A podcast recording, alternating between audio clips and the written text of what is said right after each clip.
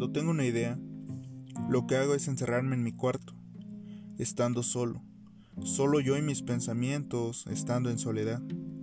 Y solo así logro perfeccionar mis pensamientos, mis proyectos, mis planes, etc. Pero créeme, no importa lo bien preparado que esté tu plan, siempre, pero siempre habrá variantes que alteren el curso del mismo. Y cuando esto suceda, tienes que estar preparado para solucionarlo, para solucionar cualquier cosa que salga mal. Y la forma de estar siempre preparado es intentar cosas nuevas todo el tiempo, porque sólo así eso te dará la sabiduría y la experiencia para solucionar cualquier cosa.